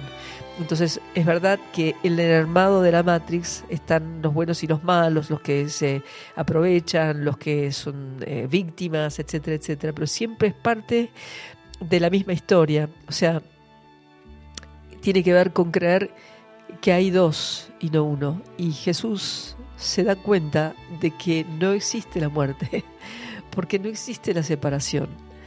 Por eso puede mostrar nuevamente su cuerpo ante una multitud y puede eh, eh, impartir esa enseñanza a los demás, recordándoles que, miren, señores, yo ya me di cuenta, no tengo miedo, porque el miedo lo perdí hace mucho tiempo, y no tengo miedo porque me doy cuenta que no soy cuerpo. Y como no soy cuerpo, no hay nada que pueda matarme, entre comillas. Por eso puedo mostrarme ante ustedes con esto que ustedes ven como un cuerpo, porque mi mente es poderosa y me vuelvo a proyectar aquí aunque esto no es real. La realidad de Jesús nunca fue el cuerpo, sino el ser, que es lo que trató de darnos. Entonces, la película es eso que vos veías, eso que vieran, que veían las personas que vos conocías, que, que que tenían que trabajar con, con esos manifestantes. Claro, era como el backstage. Estaba viendo. Claro, eso era la, una película, ¿no es cierto?, que estabas viendo, pero en realidad sigue siendo lo mismo. O sea, todo eso también es mi proyección. Por eso pido asistencia para perdonar mi proyección. Mientras yo siga creyendo en la separación y en la dualidad, nunca voy a poder recordar quién soy. Aunque lo que yo soy no necesita que yo lo recuerde porque soy, es. ¿Se entiende? No, no, no, depende de mi ego. Soy. Lo que yo soy es. Es con toda la creación. Claro, bueno, por, por eso esa persona se alejó de, de, su trabajo, porque justamente estaba, estaba viendo algo que no quería ver y decidió apartarse. Claro, pero la, lo que esa persona necesita hacer ahora es continuar a usar esta idea, que es que lo que estoy viendo es una proyección de mi propia mente y en vez de separarlo como un tema, son los otros contra nosotros, darme cuenta que yo proyecté eso, porque eso también es memoria, memoria, yo mismo puedo haber sido el político, el no sé qué, ¿verdad? lo estoy volviendo a ver y lo que yo quiero ver es unidad, no quiero ver más separación. Entonces miro esa película y digo, wow, es una película que no me gusta para nada, no sé por qué está ocurriendo, pero entrego esta película porque lo que quiero ver es amor, lo que quiero ver es paz, lo que quiero ver es unidad. Mientras yo siga creyendo en la película, aunque me aleje de la película, ¿se entiende? Yo no quiero ver más la película, me voy a vivir a otra parte, ¿no? Yo como muchas veces yo les digo, vivo en Argentina y cada tanto me voy a otro país un ratito para cambiar la película, luego vuelvo porque esta película me parece muy interesante. Me voy a otra película, digo, ah, esa película no me gusta tanto y vuelvo acá. Sigue siendo una película. ¿No cierto? No importa lo que pase acá o allá o en ninguna parte, sigue siendo una película. El tema es ir acercándonos de a poco a esa experiencia donde no le damos ningún valor a esas cosas. O sea, a veces está, entra este, esta pregunta, bueno, pero no le doy valor a nada y si está ocurriendo, ¿qué hago? No, no, no, no quiere decir que si vos ves a un vecino agarrarlo a trompadas a, un niño, no intervengas de alguna manera, porque en la Matrix eso está ocurriendo. ¿no? También esas experiencias en la Matrix las hemos pedido y nos fueron dadas para hacer un aprendizaje con respecto a, a un orden, ¿no es cierto? En cuanto al amor, ¿no es cierto? No, no vamos a permitir la violencia porque nosotros no nosotros la violencia la vemos porque la hemos experimentado en algún nivel, o bien porque la hemos ejercido, o bien porque la hemos sufrido. No, no importa que en esta vida todo, todo haya sido perfecto, en algún momento de mi existencia tuve la experiencia de la violencia, que yo ya no quiero tener, porque eso no soy yo. No soy ni la violencia, ni la crueldad, ni la negatividad, ni la oscuridad, no soy nada de eso. Pero como nos hemos entrenado, y eso es el lugar donde decía antes, bueno, sí, se dan muchas explicaciones de Dios, ¿y quién me las da? Un hombre. Hasta que vos no tengas la experiencia de la fuente en vos, ¿quién me lo dice? ¿Se entiende? O solo cuando, cuando, o cuando alguien me está hablando y yo tengo la experiencia, porque la palabra me lleva a la experiencia, eso es real. Lo irreal es creer que yo sé porque yo canalizo, porque a mí me dicen. O sea, este libro no salió hasta mucho tiempo más tarde incluso creo que ella ya se había divorciado de Peter, o sea que pasaron como 50 años. Se separó de Peter después de muchos años, cumplió una tarea y bueno, se terminó la relación, pero no salió antes porque era tan íntima esta comunicación que no necesitaba ser publicada en los diarios para que todo el mundo supiera que ella canalizaba. Era una cosa íntima de ese grupo que tenía una función. Entonces, no sé si esto, cómo te, cómo te llega esto que te acabo de decir, pero ahí debería de apuntar la mente. No a ver la separación, sino a ver que en realidad todo forma parte de mi sueño, no es un sueño externo, el sueño del otro. El, cuando Neo se recuerda en la película que cuando vuelve a entrar a la Matrix había un restaurante donde ve, ve, vendían espaguetis chinos, también se acuerda que nunca existió, que solamente estaba en su mente. Sea, la película, eh, por ahí, si uno no tiene estos conocimientos, es como una película de ciencia ficción no tan comprensible. Pero la enseñanza es que no había nada, que, que la existencia de lo que aparentemente era el mundo la estaba, estaba siendo dada por mentes que pensaban. Y a eso llegan los maestros que se iluminan. Por eso saben que acá no está pasando nada, más que lo que yo imagino que está pasando. Y aunque esto sea una, una enseñanza difícil de, de comprender, es hacia hacia dónde estamos yendo, porque todos tenemos que salir del sueño. Volvernos el Cristo significa salir del sueño. Ya no necesito esto, porque ahora soy todo. O sea, entro en la plenitud que ya soy, pero completamente. Y de alguna manera los que pasan por esa experiencia y se quedan, ¿no? Porque uno podría decir, ¿y para qué me quedo acá? Es porque todavía necesitan y nos hemos puesto nosotros como nuestros reflejos para saber que se puede salir de ese estado de conciencia. Wow. No sé cómo te sentís. Profundo, profundo. La verdad que, que es para, para, para pensarlo, para, para quedarse. Podemos hablarlo mucho tiempo porque es difícil aceptar la verdad.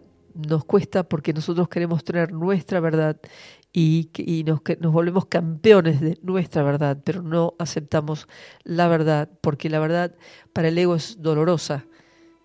Para, la verdad para el ego significa la muerte, y nosotros estamos haciendo un trabajo para salir de la muerte y recordar nuestra mente eterna, ¿no? Tener la experiencia de que soy, soy, no soy de aquí, ni soy de allá, soy de la totalidad. Y eso es una experiencia a la que podemos llevarnos en la medida que vamos transitando de la manera que sea. Algunos se despiertan naturalmente, como Edgar Tolle, otros este, meditan y se despiertan, otros hacen el curso de milagros. Otros están sentados debajo del árbol tomando un mate y ¡pup! les vino.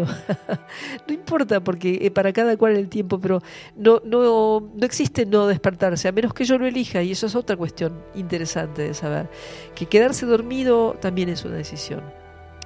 Y que estamos en un tiempo en donde si te quieres despertar, acá te damos la posibilidad porque es hora. Creo que de eso se está hablando en este momento a nivel, planetario, ¿no? de, llegar a ese punto de la conciencia donde ya no necesitemos del sufrimiento, ni del dolor, ni de la enfermedad, para recordar que somos uno con el Cristo, que somos uno con la fuente, que, no hay nada que nos separe de la totalidad.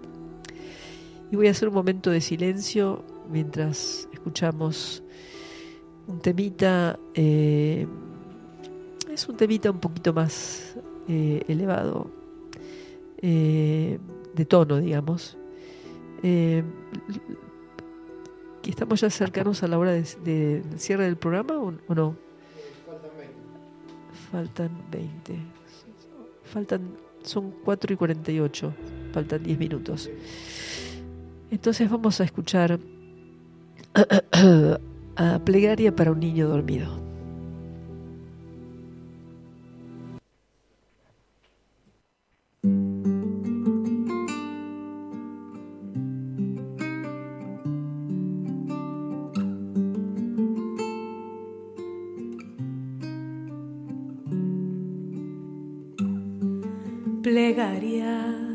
Para un niño dormido. Quizás tenga flores en su ombligo y además en sus dedos que se vuelven pan. Barcos de papel sin alta mar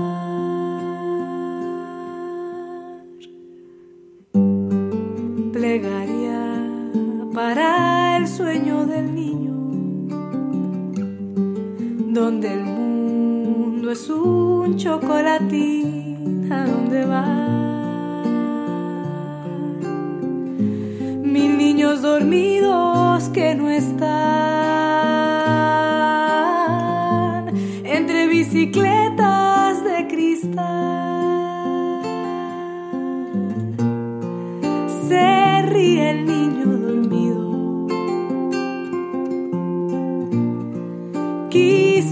se sienta gorrión esta vez, jugueteando inquieto en los jardines de un lugar que jamás despierto encontrará.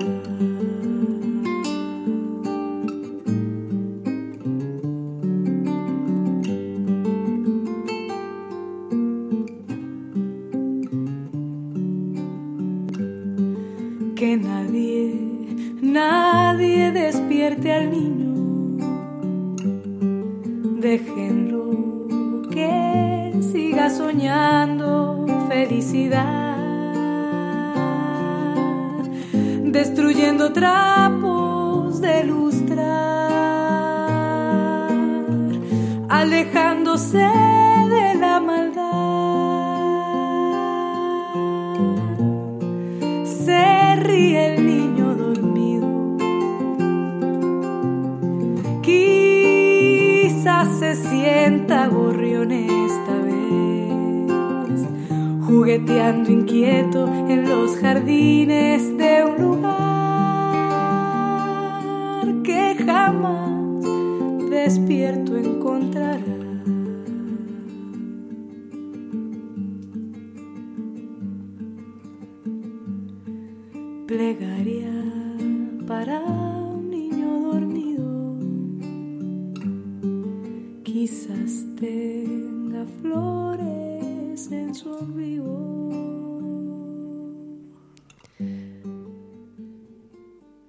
Bueno, con esta plegaria, tal vez quieras recordar algo que dijo Jesús. Dice, fuisteis como niños, pero ahora crecisteis. No queremos que el niño eh, muera, porque nuestra inocencia no puede morir, pero sí queremos despertarnos si queremos despertar del sueño, no del sueño de, del amor, el sueño de la felicidad y de la alegría, sino el otro sueño que inventamos, ese sueño malvado que inventamos. No queremos seguir rompiendo trapos, sino encontrarnos con la verdad. Y para eso necesitamos entregarnos a, la guía del ser que nos va llevando paso a paso por el camino de nuestro despertar, de nuestra iluminación. Y nuestro despertar será lento o rápido, no importa. Lo importante es saber que todos estamos volviéndonos inocentes, pero maduros, como seres que hemos vivido esta experiencia humana por eones, que ya necesitamos partir quizás para estados de mayor gloria, de mayor amplitud. Despertarnos aquí para experimentar esa misma alegría que el niño tiene en el sueño, para experimentarla y poder extenderla a todos, a todos los que nos circundan, a este lugar que hemos inventado, a este, este mundo. Despertarnos para poder recordar que somos libres, que siempre lo fuimos, que nunca nada nos abandonó, que fuimos nosotros los que decidimos vivir esta experiencia en el olvido. Pero ya está llegando el tiempo de nuestro despertar.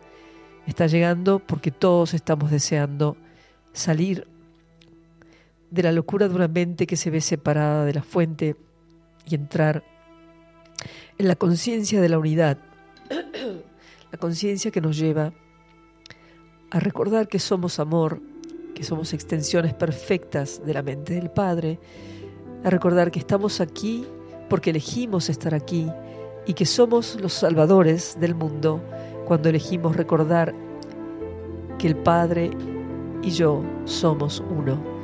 Y esta es la experiencia que quiero que recuerdes, que está en tu interior, es la experiencia que nos dejó Jesús y la que nos han dejado muchos maestros que ya se han iluminado y que nos ayudan en nuestro camino. Tal vez te resulte difícil todavía pensar que existe esa posibilidad, vivir en este mundo despiertos.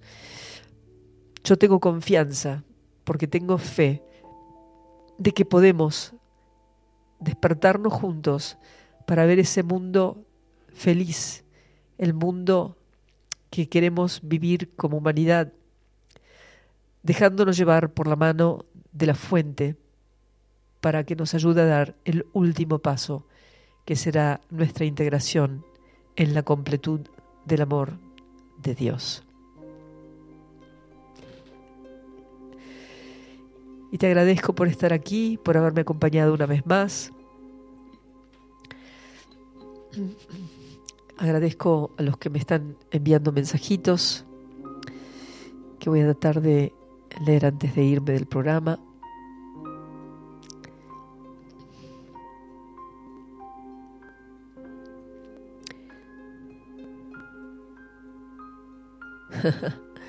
oh sí, está tu verdad, mi verdad y la verdad. Para mí la verdad es una y la verdad es que somos una extensión perfecta de la mente de lo que sea que vos quieras llamar al Creador. Somos uno. Gracias, Walter, por tu mensaje. Y vamos a terminar este programa. Hay otro mensaje. Tengo, tengo otro mensajito. Eh, saludos desde el espejo de Iberá, Vietma. Ah, Dice, buen programa. Luz en la luz. wow. CQ. Ale- Alejandro Manuel Chagayo. Gracias, Alejandro, qué hermoso. wow, gracias. eh, Facundo nos reenvió este mensaje hermoso. Gracias, gracias por estar ahí también, conectados con, con la luz, con el amor, con la fuente, con Dios. Gracias a todos por estar ahí en mi mente, gracias por dedicarle un tiempo a este compartir y espero vernos pronto en el próximo programa, el próximo día jueves. Y mientras tanto los dejo con la última canción de esta noche que se llama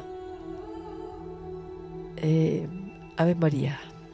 Vamos a dejar que la Madre Cósmica nos envuelva y proteja en esta noche con esta hermosa canción interpretada por Mercedes Valera.